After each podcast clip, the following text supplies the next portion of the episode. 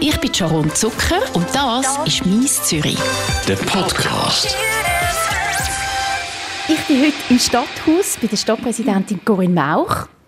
Und ich freue mich sehr. Ich freue mich wirklich extrem, weil Sie wissen gar nicht, wie lange ich schon mit Ihnen ein Interview machen ja, Sie sind, glaube ich, am, am Freitag im Schnee gesteckt, wenn es ja. mir recht ist.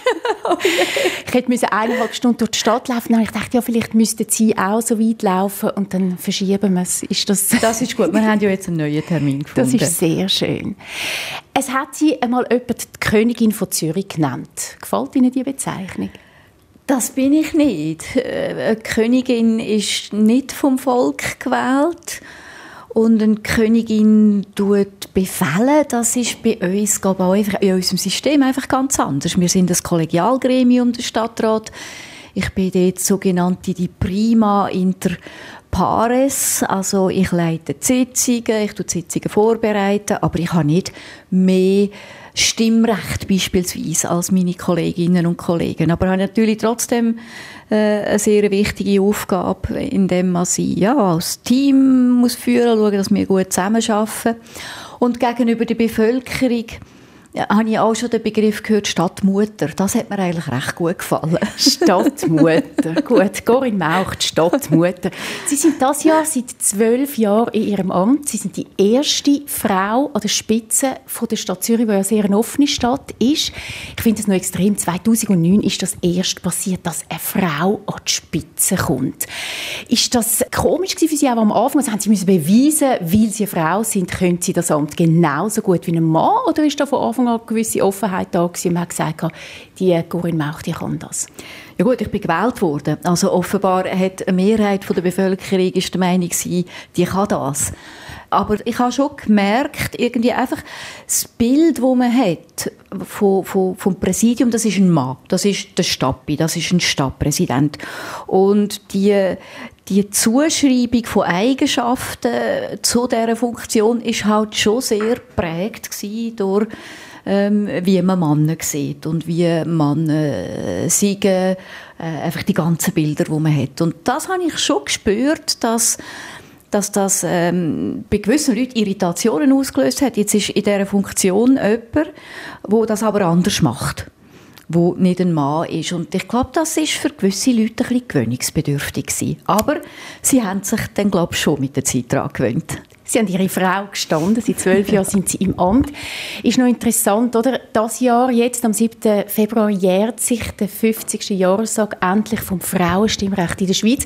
Wir müssen da mal schnell ein bisschen zurückschauen. Die Türkei hat das Frauenstimmrecht schon im 34 gehabt, Afghanistan im 63. Also die Schweiz ist richtig am Hinterherhumpeln. Sie sind damals elf im 71. Mögen Sie sich an irgendetwas erinnern zu, der, zu dem Frauenstimmrecht? Ja, ja, ich mag mich sehr gut gut erinnern, weil das ist eigentlich schockierend, dass meine Mutter, sie ist Chemikerin, also sie ist auch eine Berufsfrau und ist ja dann später selber in die Politik eingestiegen, dass sie erst das Frauenstimmrecht bekommen hat, als ich elf war. Das heißt elf Jahre lang habe ich erlebt, dass mein Vater stimmberechtigt war und meine Mutter nicht. Das ist wirklich eigentlich total total unvorstellbar äh, aus heutiger Sicht und es stellt der Schweiz ja tatsächlich auch kein gutes Zeugnis aus, dass wir so spät sind. Andererseits muss man sagen, Amerika hat es jetzt geschafft, zum ersten Mal eine Vizepräsidentin zu haben, eine Frau zu haben. Also es ist leider etwas, das sehr verbreitet ist. Wir sind also noch nicht dort, wo wir wollen. Ich möchte noch mal kurz auf Ihre Mutter zu sprechen kommen, Ursula Mauch. Die hat sich sehr engagiert in der Politik. Sie wollte Ständerätin werden, kurz nachdem das Frauenstimmrecht auch eingeführt worden ist. Das hat sie nicht geschafft. Aber sie ist die erste Nationalrätin vom Kanton Aargau, die erste SP-Fraktionspräsidentin im Bundeshaus. Eine grosse Figur damals in den 70er Jahren. Mögen Sie sich erinnern, wie sie damals gekämpft hat für die Rechte der Frau? Ja, und also das Gute war, das ist nicht irgendwie ein, ein, ein Kampf, den sie allein geführt hat, sondern also das hat mein Vater hat das auch sehr, sehr für ihn ist völlig klar gewesen, dass das eine absurde Situation ist, dass Frauen kein Frauenstimmrecht haben. Und das ist etwas gewesen, ja, wo, wo, wo nicht nur sie, wo wahrscheinlich noch andere Frauen noch viel mehr und viel länger äh, dafür gekämpft haben. Kamala Harris hat äh, einen schönen Satz gesagt, jetzt, dass sie jetzt dort wo sie sind, dass sie, weil ganz viele andere Frauen früher herum sind, also eben, die sich engagiert haben äh, für Gleichstellung und jetzt eben da speziell fürs Frauenstimmrecht, das, das ist ein ja, das, das ist ein langer Kampf gewesen. Interessanterweise hat es ja im Kanton Wallis eine kleine Gemeinde hat als erste Mal dann einfach die Frauen abstimmen. Das ist jetzt, würde man jetzt von heute aus gesehen nicht unbedingt denken, dass das äh, im, im Wallis äh, gerade, dass die gerade die Ersten wären. Aber das ist ein langer, langer Kampf gewesen. Hat man die am, am Nachttisch oder Mittagstisch darüber geredet? Ja, ja, natürlich. Also wir sind, wir sind ein sehr politisches Haus gewesen, haben viel über Politik geredet. Natürlich eben auch meine Mutter, die dann später in Politik eingestiegen ist. Sie war zuerst Grossrätin im Kanton Aargau und dann eben die Funktionen, die Sie erwähnt haben, Nationalrätin und Fraktionspräsidentin. Und ich mag mich schon auch noch erinnern, sie ist schon manchmal heimgekommen und hat sich genervt. Äh, irgendwie wie, ja, wie gewisse Männer dann auch im, in Bundesbern diesen Frauen, es sind ja dort wirklich noch nicht viele Frauen gewesen, wie sie denen begegnet sind, dass einfach die Vorurteile einfach immer noch um sind, dass man Frauen einfach ganz anders angeschaut hat als Männer und ihnen äh, schlicht gesagt einfach weniger zugetraut hat. 50 Jahre Frauenstimmrecht in der Schweiz, ist das in dem Fall nicht unbedingt ein Grund zum Feiern, sondern eher zum trauern? Nein, also ich würde schon sagen, es ist schon zum Feiern, dass wir sie jetzt haben. Ich glaube, wir feiern das, dass es erst 50 Jahre sind. Das muss einem, würde ich mal sagen, nachdenklich machen. Aber ich finde, es bringt auch gar nicht viel äh, zurückzuschauen. Wir haben jetzt das Stimmrecht seit 50 Jahren und ich finde es jetzt viel wichtiger, dass man schaut, ja, wo gibt es denn heute noch Nachholbedarf? Also wo haben wir immer noch diskriminierende und ungleiche Strukturen? Und da gibt es immer noch viel zu viele Bereiche, wo es einfach so ist. Einen haben wir vorher bereits angesprochen. Also Frauen in Führungspositionen, in der Politik, in der Wirtschaft, aber auch in der Wissenschaft sind überall Frauen untervertreten in Führungspositionen.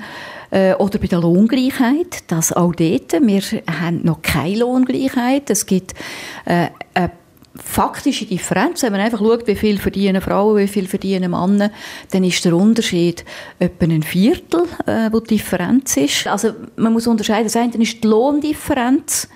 Die erklärt sich teilweise halt daraus auch, dass sogenannte typische Frauenberufe häufig eben auch Niedriglohnberufe sind. Es bleibt aber immer ein Teil, und das ist wiederum etwa ein Viertel von dem Viertel, wo sie genannt nicht erklärbarer Lohnunterschied ist. Also wo es nicht irgendwie jemand hat zehn Jahre mehr Berufserfahrung oder hat die besseren Noten gehabt oder weiss ich was, wo man es nicht erklären kann. Und das ist dann der sogenannte diskriminierende Lohnanteil. Und auch der existiert noch. Und gegen den müssen wir ankämpfen, da müssen wir noch viel machen. Was würden Sie sagen? Also man kann ja äh, man sagt ja amix, ja weißt, wenn du jetzt in einer Führungsposition bist, schneid eine Scheibe ab von einem Mann, der nimmt nicht alles so emotional, der steht einfach an und sagt, was können dann die Männer von uns Frauen lernen?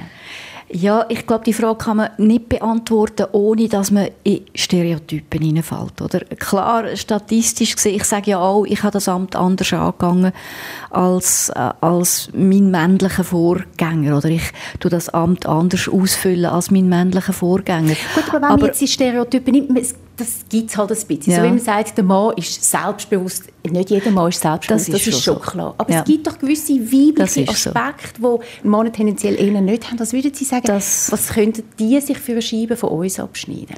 Ich glaube, was man auch wirklich weiß, das sind dann so halt aus Studien, weiß man das, dass Frauen empathischer sind, dass Frauen vielleicht noch ein bisschen mehr auf ihr Bauchgefühl hören, dass sie auch mehr im wir innen denken, nicht einfach im Ich, sondern mehr im Wir, dass sie eigentlich, ja, auf Englisch sagt man dem Care, also sie tun sich mehr Sorgen, sie tun, wobei Sorgen ist ein schwieriger Begriff, es geht ja nicht um eine negative Sorge, aber Anteil nehmen oder sich einfühlen und äh, Gegenüber wahrnehmen. Ich glaube, dort sind Frauen stärker in einem empathischen Sinn. Aber eben, das müssen wir immer aufpassen in den Stereotypen. Aber ich muss zugeben, also ich erlebe das auch selber immer wieder.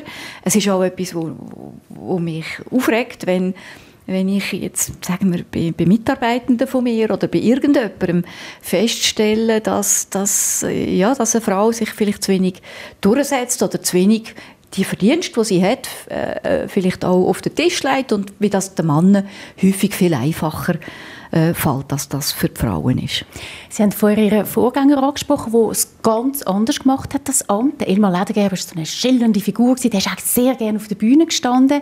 Sie sind in das Amt hineingekommen und sind ganz eine andere Person gewesen. Und was ich schön finde, sie haben sich nicht beirren lassen. Sie, haben einfach, sie sind ihren Weg gegangen, obwohl man teilweise sogar geschrieben hat, die graue Mauch. Also das ist jetzt nicht unbedingt ein Kompliment gewesen, aber sie sind ihren Weg gegangen. Sie haben gesagt, ich bin anders. Man sagt aber auch über sie, dass sie offener geworden sind und zugänglicher. Sehen Sie das auch so? Es ist ja so, dass es keine Ausbildung gibt zur Stadtpräsidentin. ich war vorher zehn Jahre Gemeinderätin gewesen ähm, Kommissionspräsidentin, Fraktionspräsidentin. Aber wenn man in das Amt kommt, niemand, auch meine Vorgänger nicht, haben das vorher quasi können üben. Gut, Elmar Ledergeber war zuerst Stadtrat, gewesen, bevor er dann ins Stadtpräsidium kam. Ich bin gerade an meiner ersten Sitzung im Stadtrat Präsidentin und habe sie leiten. Ich habe gewusst, dass das ein steiler Einstieg ist. Ich habe aber auch gewusst, dass es machbar ist, weil im Sepp Estermann ist es gleich gegangen 1990. Und ich habe mir dort schon auch gesagt, ja, also wieso soll ich das nicht können, wenn, äh, wenn Männer das können? Es gibt so einen schönen Spruch, die kochen auch nur mit Wasser. Und das habe ich mir dann äh, schon auch müssen sagen. Ich habe aber auch gewusst, ich werde Zeit brauchen, um in das Amt hineinwachsen. Und ja, ich war dort natürlich dann halt schon sehr im Fokus gewesen, weil ich die erste Frau bin und auch in dem medialen Zeitalter, wo auch sehr schnell geht, oder? Man hat mir die Zeit auch nicht wollen Ein Stück weit kann ich es auch verstehen. Man hat mich nicht kennt und hat mich auch müssen kennenlernen. Ich habe mein Amt müssen kennenlernen. Plus kommt dazu, eben, man kann das auch nicht üben. Also man kommt ins Amt und man weiß nicht, wirklich, ob es einem dann gefällt oder nicht. Und ich habe jetzt das Glück gehabt, dass eigentlich, je länger als das dauert hat, ich immer mehr gemerkt habe, dass mir das Amt wirklich sehr viel Freude macht und dass ich das sehr gerne ausfülle. Und auch, dass Sie ein bisschen lieber an die Öffentlichkeit gehen als noch 2009. Ja, man hat natürlich mit der Zeit einfach auch kennt viel mehr Situationen, man hat mehr Routinen, man weiß, wie es läuft. Also was ich auch wirklich unterschätzt muss ich sagen, ist der ganze Aspekt der Medien. Das hat mich schon am Anfang ein bisschen frappiert, wie einen grossen Anteil von meiner Zeit eigentlich die Medienarbeit in Anspruch genommen hat oder die Auseinandersetzung mit den Medien. Ich habe gemeint, ich komme jetzt hier in das Amt und jetzt schaffe ich mal. Aber das ist nicht so gewesen, sondern man ist gerade sofort hat man eigentlich medial müssen auftreten, medial sagen, was man alles vorhat. Und äh, das hat mich überrascht und das, da wächst man natürlich auch rein. Oder? Man lernt auch den Medienbetrieb viel besser kennen. Ich habe es vorher angesprochen, man hat sie mal irgendwo die graue Mauch genannt. Ich, habe nichts gegen nicht. grau. Das ist eine schöne Farbe. Aber sie sind immer so schön farbig angezogen. Sie sind für mich nicht überhaupt nicht irgendetwas Graues. Im Gegenteil. Ich finde, sie sind immer sehr schick. Stimmt das, dass sie ihre Kleider selber nähen? Das hat mir gesagt. Nicht alle. Nicht alle. Es stimmt, dass ich sehr gerne nähe. Meine Großmutter war Schneiderin. Das habe ich wahrscheinlich von ihr. Äh, ich tue sehr gerne nähen. Ich finde das äh, einfach auch Stoff und Farbe finde ich etwas Wunderbares. Aber natürlich mit meinem Amt ähm, kann ich das nicht mehr machen. Aber in der Ferien sieht man mich schon ab und zu an der Nähmaschine. Aber eben, meistens sind sie sehr schick unterwegs. Ich habe sie noch nie anders gesehen. Trifft man sie mal in Trainerhosen und Hoodie an? Ja, das kann man schon. In der Ferien kann das sein. Aber ähm, ja, ich muss sagen, wenn ich in der Stadt Zürich rausgehe, also auch wenn ich am Wochenende oder am Samstag gehe, posten dann bin ich natürlich anders angelegt, als wenn ich Sitzungen habe oder einen öffentlichen Auftritt habe. Aber ich bin mir schon immer bewusst, dass ich Stadtpräsidentin bin und vor allem bin ich mir bewusst, die Leute wissen ja nicht, äh, ich kann nicht anschreiben, ich habe im Fall im Moment frei. und darum habe ich Trainerhosen an. Also die Leute sehen in mir immer die Stadtpräsidentin, wenn sie mich sehen. Und das tue ich schon auch ein bisschen berücksichtigen. Also, dass ich auch in der Freizeit schaue, dass ich nicht gerade in den löchrigen Trainerhosen rumlaufe. Sie sind ja Bassistin in einer Punkband. Jetzt gerade haben wir Corona, ist ein bisschen schwierig zum Auftreten, aber könnte man Sie engagieren nach Corona für eine Party? Äh, also es ist eine, nicht eigentlich wirklich eine Punkband, es ist eine Rockband Und wir machen aber, das habe ich gesagt, als ich Stadtpräsidentin wurde, wir machen keinen öffentlichen Auftritt mehr. Wir machen höchstens mal noch einem privaten Geburtstagsfest, also wenn wir selber unsere eigenen Runde Geburtstag feiern haben, sind wir etwa die noch auftreten. Aber öffentlich und, und engagieren, das, das, das will ich einfach nicht. Ich finde, das gehört nicht zu dieser Funktion. Ich habe natürlich nicht mehr so viel Zeit zum Üben. Gut, jetzt im Moment ist es eh ganz, ganz schwierig. Also wir gehen im Moment, wir üben nicht mehr. Also in den Übungsraum gehen in dieser Corona-Situation, wo schlecht gelüftet ist, das geht einfach nicht. Aber ja. sonst gehen Sie noch in den Übungsraum? Das machen ja, Sie ja, schon das machen noch. wir so alle paar Wochen. Am Sonntag tun wir noch miteinander spielen. Das macht auch grossen Spass. Und schreiben Sie Songs oder äh, Sie Nein, inzwischen. Früher haben wir eigene Songs gemacht, die mehr so aus Improvisationen heraus entstanden sind. Heute ist es eher so, dass wir äh, alle können Vorschläge machen können, Stücke, die ihnen gefallen und dass wir dann die einfach selber interpretieren. Jetzt gerade ist im Moment geht es wahnsinnig ab ähm, mit, äh, mit Vorschlägen auf Social Media, wie wir einander, wir haben, haben so eine Gruppe und alle einander Vorschläge, weil einfach, wir haben, wir haben ein bisschen, ähm, ein bisschen ähm, Zugserscheinung, wenn wir nicht dürfen spielen Darum haben wir gesagt, wir jetzt einfach ein bisschen gute Songs zukommen lassen. Wo sie dann aber nicht zusammen online spielen? Nein, das, geht, das ist ganz schwierig. Also ich habe gehört, gehört zwar, es gibt Chorproben, die online durchgeführt werden, aber weil, es gibt ja immer eine Verzögerung. Ja, also irgendwie ist, ist das, glaube ich, recht kompliziert, wie man das machen kann. Und es ist natürlich schon nicht das Gleiche, oder? Wie im gleichen Raum sein und miteinander spielen und Musik zu hören. Für Ihre Stadtratskolleginnen oder Kollegen haben Sie auch noch nie gespielt? Nein, habe ich noch nie. Ja, das ist natürlich mit dem Bass auch noch schwierig. das wäre aber mal, das wäre doch mal e etwas. Wie ist das eigentlich? Sie haben ja viele Kommissionssitzungen, sind einmal im Gemeinderat, dort treffen Sie auf verschiedenste Parteien, jetzt auch auf rechte Parteien wie die SVP. Geht man da nachher abgesehen von Corona, wenn Corona nicht ist oder vor Corona, geht man da einmal eins ziehen und hat es total lustig mit jemandem von einer Partei, wo man sonst politisch jetzt nicht viel kann mit damit anfangen kann. Das ist schon so. Das hat man schon. Und das ist auch im Gemeinderat so gewesen. Ich glaube, man muss, äh, man muss das wirklich können trennen. Also man hat, man hat unterschiedliche Werthaltungen, unterschiedliche Ansichten. Man kann sich trotzdem sehr, sehr sympathisch sein. Und letztlich muss man ja, haben wir miteinander gemeinsame Aufgaben, also dass wir äh, dass wir Lösungen suchen müssen, dass wir Herausforderungen müssen angehen müssen. Und das, das, das finde ich ganz wichtig in der Politik, dass man äh, die politisch andere Seite nicht als Find anschaut, sondern es ist eher es ist eigentlich, wie soll ich sagen, eher ein Prüfstein, weil man muss gute Argumente haben und die anderen müssen auch gute Argumente haben. Und äh, gerade im Stadtrat ist das natürlich sehr intensiv. Also dann wird dann halt auch viel diskutiert. Und wenn gute Argumente kommen, äh, dann spielt es nicht so eine Rolle, von welcher Seite es kommt, sondern dann diskutiert man über das. Oder auch, und das ist auch etwas typisch Schweizerisches, man sucht dann irgendwie einen, einen Mittelweg zu finden, wo, wo alle, möglichst weitgehend alle äh, Aspekte können einfließen können. Das ist dann so ein bisschen die politische Seite, aber jetzt so ein bisschen die Freizeitseite im Freundeskreis, das sagt man, das ist noch schwierig, oder? Wenn man jetzt politisch sehr links steht, mit jemandem befreundet sein, der rechts steht. Also ich habe jetzt nicht viele Freunde, die politisch komplett anders sind als ich. Und nicht, weil ich die Menschen nicht schätzen als Menschen, aber weil es kommt immer irgendetwas Politisches raus. Wie ist das bei Ihnen? Ja, ich würde schon sagen, mal mein Bekanntenkreis, wobei man weiß es auch gar nicht immer bei allen. Man redet ja nicht ständig über Politik. Ich denke schon, dass wir in vielen Punkten einig sind. Aber dann gibt es ja durchaus auch Situationen, wo man streitet über etwas, weil man sich nicht einig ist. Das kann ja aber auch themenabhängig sein. Es ist ja nicht irgendwie alles schwarz oder alles weiß. Ich sehe alles so und eine andere Person sieht alles total anders. Es gibt immer glaube, es gibt immer Übereinstimmungen bei, bei gewissen Aspekten. Also durchaus auch bei jemandem ja, aus der SVP oder aus, aus einem anderen politischen Lager, wo hat Sachen, wo man sich nicht einig ist und es hat andere Sachen, wo man sich, wo man sich einig ist. Und also ich, wir kennen auch ein, äh, ein Ehepaar, wo er aus der FDP ist und sie ist aus der SP und ich habe dann auch mal gefragt, ja, wie macht ihr das eigentlich? Und dann haben sie mir dann gesagt, sie können einfach über alles reden, nur nicht über Verkehrspolitik. So kann man es auch machen. Das, das ist auch gut.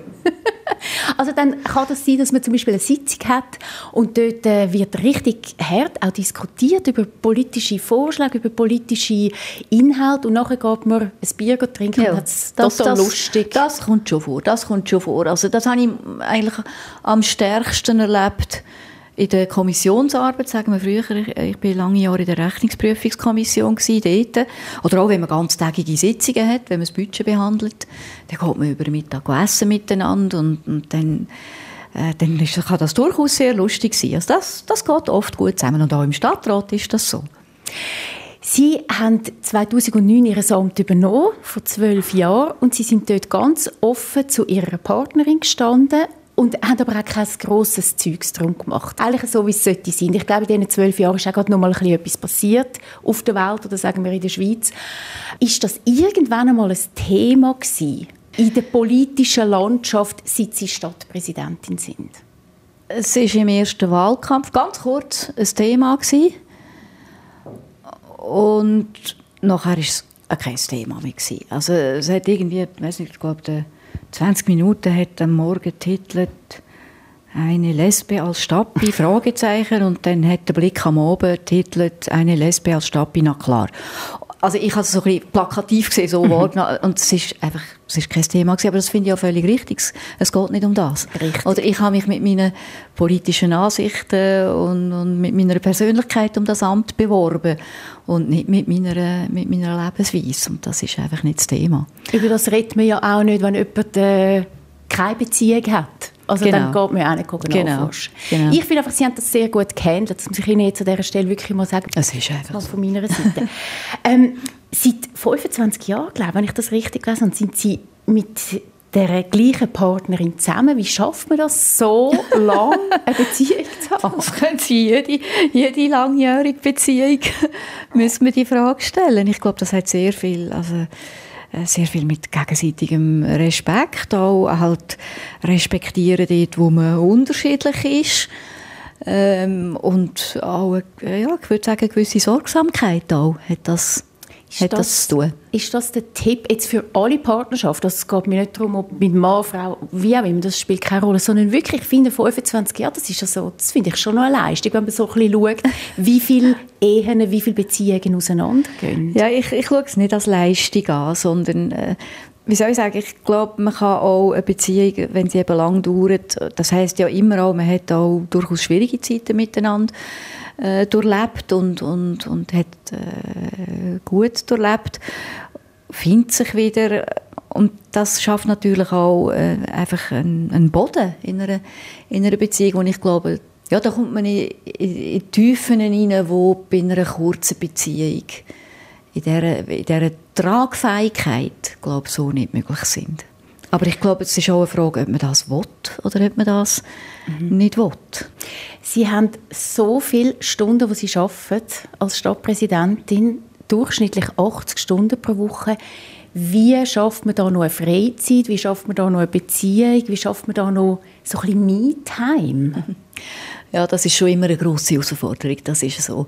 Ähm, ich würde mal sagen, die Ferien sind sicher wichtig, weil die, Schulferien, der tagt ja der Gemeinderat nicht und auch der Stadtrat tagt in der Schulferien nicht, dass man dort sich wirklich eben Auszeit nimmt und äh, sonst muss ich sagen, es hat halt schon auch sehr, es ist sehr fließend. Ähm, Arbeit und Freizeit, das kann ich sonst fast nicht auseinanderhalten. Das hat natürlich auch damit zu tun, dass, dass ich meine Arbeit äh, wahnsinnig spannend finden und, und, und auch sehr gerne habe, dann stört mich das auch nicht, wenn ich dann auch halt zu Abend oder manchmal bis zu Abend spät noch irgendetwas arbeiten daheim oder etwas tun, Sie lesen daheim. aber vielleicht Ihre Das gibt einem auch eher Energie.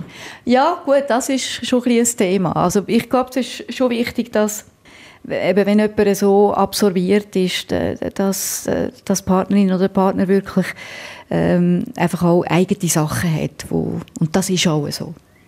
Und dann machen sie aber ab und sagen so, und jetzt haben wir mal wieder Zeit zu zweit und dann legen sie das Stadtpräsidentinnenamt auf die Seite. Können ja, sie das? Äh, ja, nicht unbedingt auf die Seite legen. Also das ist manchmal auch interessant äh, äh, zu erzählen oder zu diskutieren über etwas, was mich im Amt diskutieren, äh, beschäftigen. Aber es stimmt schon, manchmal muss man sagen, so, jetzt, jetzt gehen wir wandern oder jetzt gehen wir jetzt bei dem Wetter eher Schneeschuh laufen oder so etwas.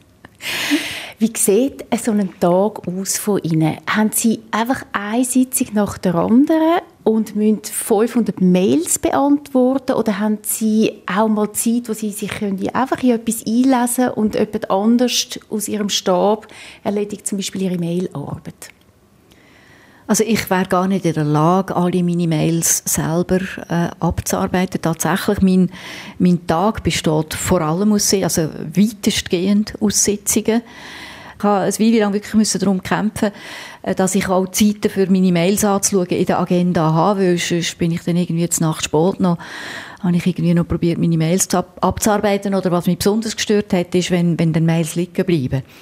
Ähm, das, das wollte ich gar nicht. Aber inzwischen sind wir da super eingespielt und das funktioniert bestens. Aber Sie haben nach meinem typischen Tag gefragt. Es gibt keinen typischen Tag bei mir. So der, der sich am ehesten wiederholt, ist der Mittwoch. Weil der Mittwoch ist der Tag, wo wir am Vormittag Stadtratssitzung haben, am Nachmittag Fraktionssitzung und so oben Gemeinderatssitzung. Der ist immer so ein bisschen gleich strukturiert. Aber sonst äh, ist das sehr, sehr unterschiedlich. Auch ob ich jetzt beispielsweise äh, auf Bern an eine Vorstandssitzung vom Städteverband gehe oder jetzt, ja, jetzt äh, diese Woche eröffnen ja die Solothurner Filmtag, das Filmfestspiel. Also das ist jetzt auch halt nichts, aber da wäre ich jetzt auf Solothurn gegangen. Jetzt schauen Sie die Filme die Heime. ja, so weit dass es geht. Ja. Ich habe Ihnen einen guten Film, den Sie unbedingt schauen. Welchen?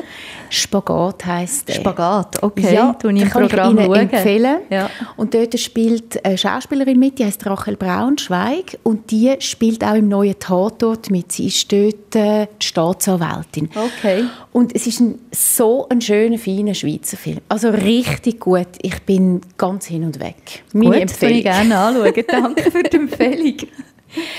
Sie sind Vorsteherin vom Präsidialdepartement, da gehört auch Kultur rein. Sie sind Kulturministerin.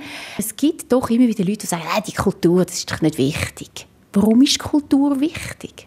Kultur ist enorm wichtig. Also, man, man soll sich nur mal vorstellen, unsere Stadt ohne Kultur, ohne Kino, ohne Theater, ohne Clubs, ohne Konzertsäle, ohne Kunsthaus, ohne Galerien, das wäre nicht die Stadt, die wir kennen und die wir gerne haben.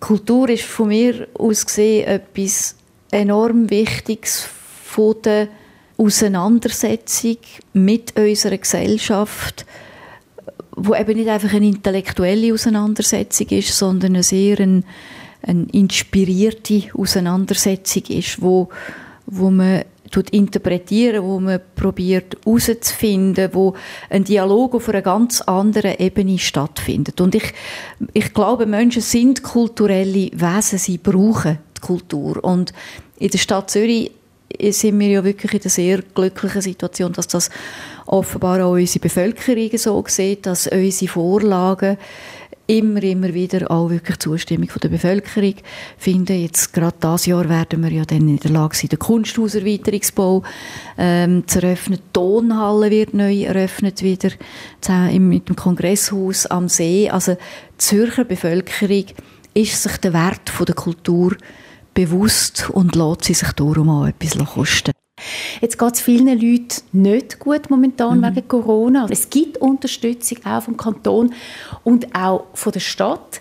Wie machen Sie diesen Leuten Mut, jetzt Sie als Stadtpräsidentin, damit die einfach durch die Zeit durchkommen und wissen oder hoffen wenigstens, dass es wieder einmal mm. ein bisschen Licht gibt am Horizont? Ja, die sind in einer wirklich außerordentlich schwierigen Situation. Einerseits finanziell, existenziell, da haben wir auch seitens der Stadt haben wir jetzt beispielsweise sogenannte Arbeitsstipendien ausgeschrieben, wo äh, Künstlerinnen und Künstler sich können darum bewerben damit sie einfach können weiterarbeiten an ihrer Kunst. Weil wir wollen, wir wollen, dass sie weiterarbeiten als Künstlerinnen und Künstler, nicht, dass sie ihre, ihre künstlerische Tätigkeit an den Nagel hängen. Oder jetzt die Beiträge, die jetzt vom Kanton kommen. Auch der Bund hat schon grosse äh, Beiträge gesprochen. Was ich aber gemerkt habe, es ist einerseits das Existenzielle, aber es ist viel mehr als das. Es ist auch das Gefühl von Wertschätzung, das Gefühl von, ja, braucht es mich denn noch? Also ich mhm. kann ja jetzt gar nicht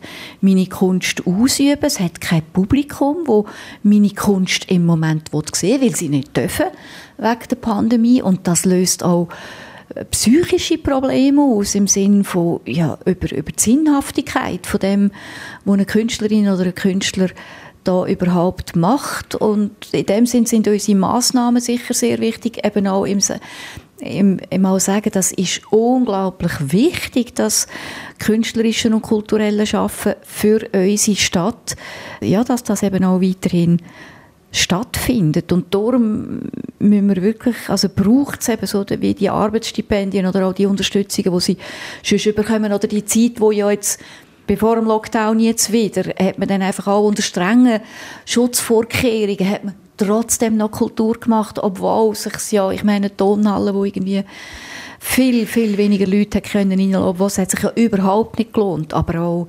andere, wie beispielsweise, wo man in kleineren Format, das, was noch möglich war, ist, dass man halt zum Beispiel in einem Museum ein kleines Konzert gemacht hat und auch für das haben wir Beiträge gezahlt, dass wirklich etwas kann stattfinden Also ich kann nicht viel mehr sagen als, ich glaube, man muss auch sagen, glauben sie an sich, mhm. dass das wichtig ist, was, was, sie machen? Und wir unterstützen auch, wir unterstützen auch zusammen mit dem Kanton und mit dem Bund so weit, dass wir können, aber es ist uns auch bewusst, wir sind alle.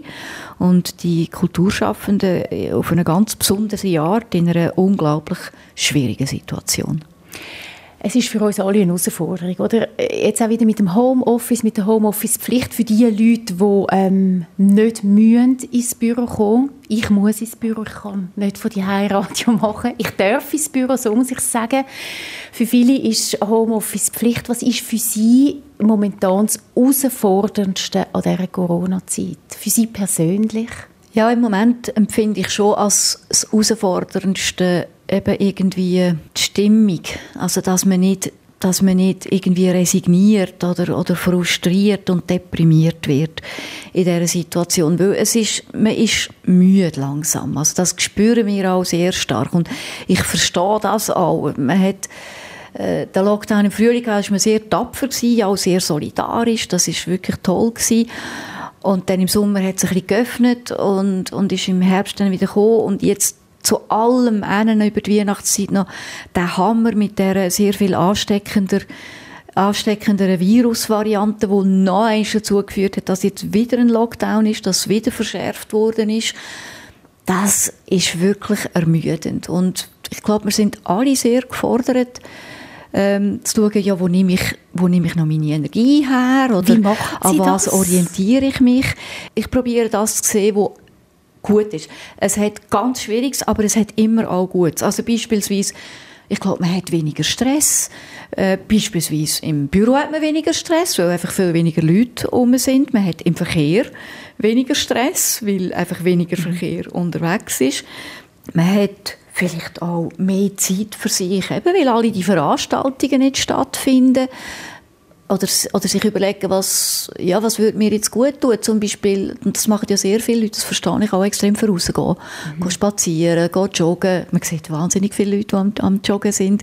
Das, machen das sind das alles auch? Leute, ja, ich mache das auch, wo, wo, wo bewusst etwas für sich machen. Und das muss nicht Joggen sein, das kann auch etwas anderes sein. Aber vielleicht kann man sich ja überlegen, das habe ich auch schon gemacht, hm, was würde ich eigentlich Champagne gerne machen, wo ich schon nie dazukomme und, und jetzt könnte ich es machen. Und ich glaube, wenn man mit dieser Frage daran hingeht, dann, dann gelingt es einem auch, etwas, etwas Positives auch zu erkennen. Man muss es auch erkennen. Jetzt haben Sie ein bisschen mehr Zeit zum Nähen und Bass spielen. ja, genau. Sie sind schon dreimal wiedergewählt worden als Stadtpräsidentin. Also das, ist, äh, das ist ein gutes Zeugnis. Sie haben einen guten Job gemacht. Die Bevölkerung hat sie nochmal wählen und nochmal und nochmal. Jetzt stehen die nächsten Wahlen an. Am 13. Februar ist es soweit, am 13. Februar 2022. Dann gibt es neue Wahlen auf das Stadtpräsidium. Und können Sie schon etwas sagen? Ob Sie sich nochmal zur Wahl stellen oder nicht? Ich kann nur sagen, dass mir mein Amt immer noch grosse Freude macht, dass ich mich noch nie entschieden habe. Ich habe das mit meiner Partei besprochen. Wir werden im Frühling irgendwann ähm, mit der Partei reden und bis dann werde ich den Entscheid auffällen. Was ich einfach immer mir gesagt habe, das tut mir manchmal beobachten, dass Leute zynisch werden, weil sie einfach alles schon 20 Mal gesehen haben und schon x Mal durchgespielt haben. Und das habe ich immer gewusst. Also wenn ich irgendwie an mir würde beobachten, dass ich anfange zynisch werden, dann würde ich, dann wäre es Zeit zum Gehen. Und ich bin sehr froh, dass das bis jetzt nicht der Fall ist. Ich habe gelesen, wenn der Filippo Lütenegger nochmal sich aufstellt zur Wahl als Stadtpräsidentin, dann müssen sie in die Presse springen, weil sonst hätte gar niemand anders eine Chance gegen ihn. Das habe ich auch gelesen. Stimmt das? Wie soll ich sagen? Wir haben laut darüber gelacht, der Filippo und ich. Also das ist einfach irgendein Märchen, das jemand herausgefunden hat. Ich habe gesagt, es ist manchmal interessant zu, äh, zu lesen, was andere denken, was wir denken. Wir werden es sehen. Irgendwann einmal werden wir erfahren, ob sie sich nochmal zur Wahl aufstellen oder nicht. Frau Mauch, wir sind leider schon am Schluss. Ich würde jetzt gerne noch ganz viel mehr mit Ihnen da plaudern. Danke vielmals für das spannende und schöne Gespräch. Ich wünsche Ihnen alles Gute und ich bin gespannt, ob Sie sich weiterhin oder wieder zur Wahl aufstellen lassen. Vielen Dank, Frau Zucker. Ich bedanke mich sehr herzlich für das sehr angenehme Gespräch. Danke vielmals. Das ist «Mies Zürich». Ein Podcast von der Sharon Zucker. Mehr Episoden auf radio24.ch und allen Podcast-Plattformen.